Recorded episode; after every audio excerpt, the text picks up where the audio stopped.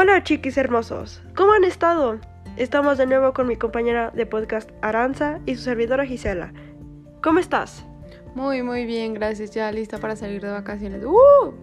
Sí, ya que se acerca el fin de semana y esperemos que les vaya muy bien en su vida. Ha llovido mucho por aquí, casi todos los días seguiditos. Un buen clima para que escuchen nuestros nuevos podcasts y saben que, que terminen nuestra temporada. Ya casi se termina nuestra temporada, chicos. Escúchenos donde estén y bueno, vamos a darle con este nuevo tema sobre autoestima.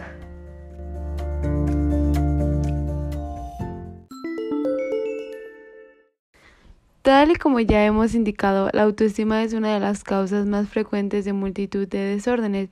Estos además pueden ser indistintamente de naturaleza tanto emocional como conductal.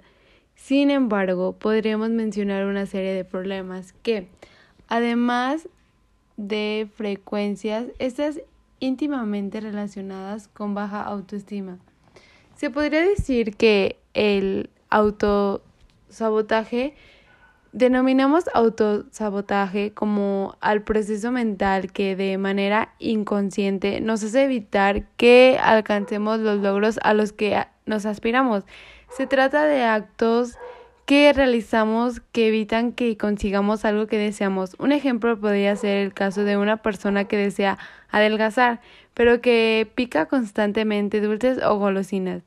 La principal causa del autosabotaje es la pérdida de autoconfianza, específicamente en lo relacionado con las capacidades propias.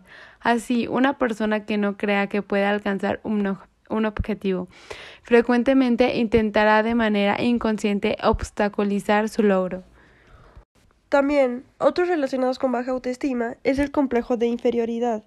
Hablamos de un complejo de inferioridad en aquellos casos en los que una persona se siente de menor valor que los demás.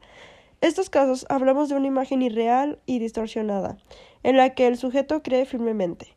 En esos casos, las personas que lo padecen tienen una manera inconsciente bien de reafirmar el complejo, bien a refutarlo. Ellos, ellos ocasionan que alguna persona con complejo de inferioridad entienden redoblar sus esfuerzos, intentando alcanzar logros que reafirman que dicha inferioridad no es real, o bien que otras personas destinan por completo de establecerse metas u objetivos, convencidas de que no podrán alcanzarlos. También de esto va la inseguridad.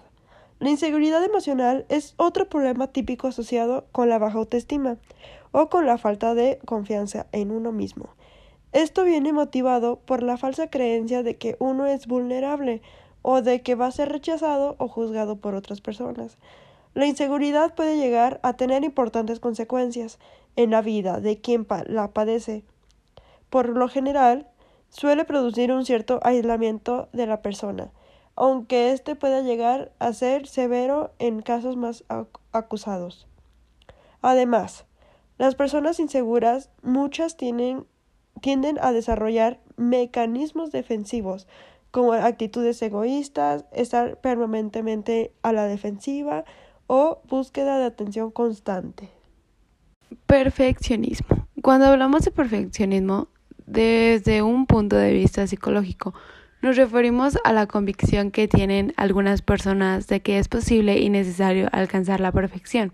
Esto implica que cualquier situación que se encuentre por debajo del ideal de perfección es considerado inaceptable.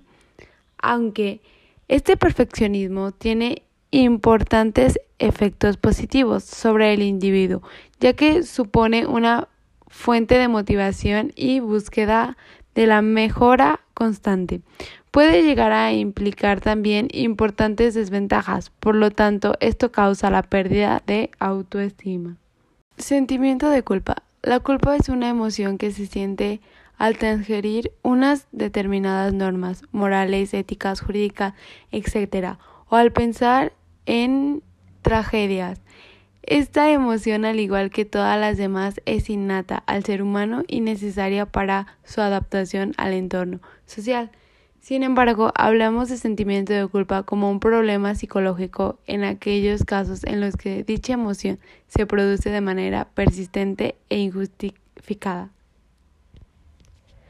Bueno, En esos casos, la persona con sentimiento de culpa experimenta un proceso autodestructivo ya que siente que ha actuado mal a pesar de no haber cometido ninguna falta.